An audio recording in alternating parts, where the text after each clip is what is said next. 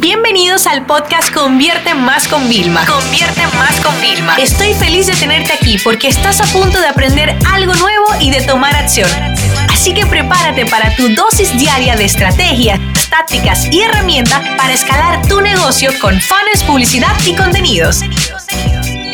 Bienvenidos a un episodio más y en esta ocasión vamos a hablar de los bumps. ¿Qué es un bump? Y te lo voy a contar con una historia muy linda porque las historias nunca se olvidan y yo necesito que tú te quedes con este concepto que no solo está asociado a tiendas online o por ejemplo negocios como el mío de productos digitales, sino que llevas toda la vida comprando bumps sin darte cuenta ni de lo que era.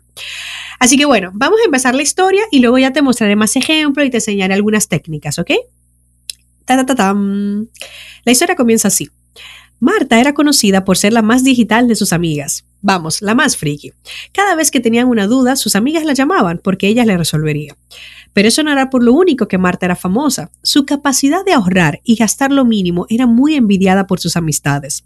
Ahora bien, el resto de sus amistades lo que no sabían era que Marta tenía una debilidad y todo lo de ser digital y ahorradora desaparecía cuando entraba en un centro físico.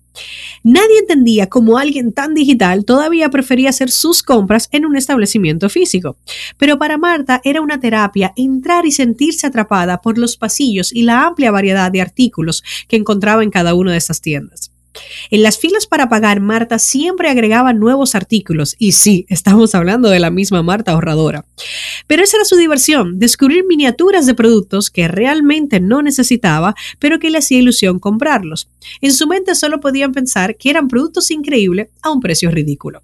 Al momento de pagar nunca tenía prisa y siempre saludaba a los cajeros por sus nombres. Pero un día pasó lo que nunca se imaginó. El cajero de turno le pide pagar una suma de 245 dólares y Marta no sabe si sentirse asustada o estafada. Había consumido 45 dólares más de su presupuesto, pero ya era tarde para sacar productos. Así que con mucha vergüenza sacó su tarjeta y pagó. Tomó todas sus bolsas y con aún la cabeza abajo se dirigía a su vehículo para abandonar el lugar.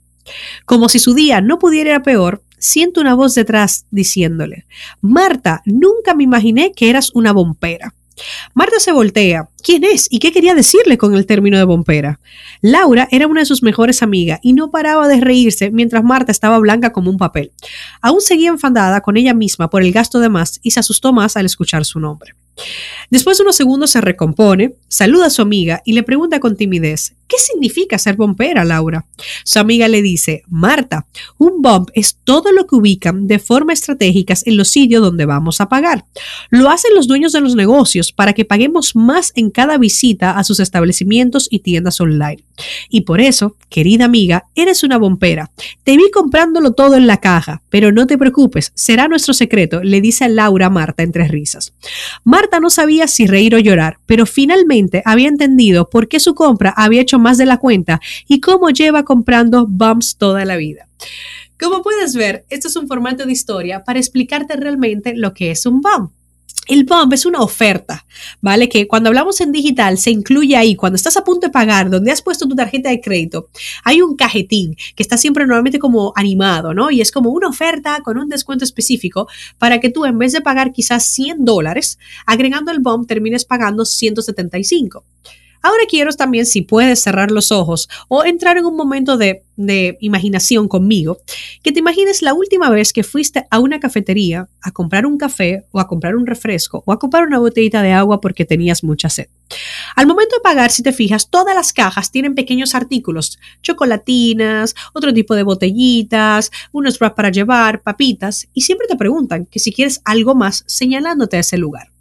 Todo lo que hay en ese lugar son bumps y lo que hacen es que tú fuiste por una botella de agua de un dólar y terminas pagando un dólar y medio, dos dólares y medio. Si nosotros hacemos eso, el coste de que una persona entre a tu tienda da igual aunque compre 5 dólares que compre 500. Por lo cual siempre tenemos que intentar que una vez que la gente llegó a nuestra página de venta, a nuestro sitio donde tenemos la venta o nuestro lugar físico, la gente termine pagando más. Por ejemplo, la chica que me viene a hacer las uñas y las manos, ella me hace bumps cuando me pregunta, ¿quieres hoy el pelo rizo? Y por hacerme el pelo rizo, directamente tengo que pagar una suma más y ella en el mismo viaje, por un poquito más de tiempo, va a generar más ingresos. Así que esos son los bumps y esa es la importancia que tú entiendas en tu negocio de que debes utilizar bumps cada vez que pueda. No me hagas una página más de pagar sin una oferta especial 100% relacionada y complementaria.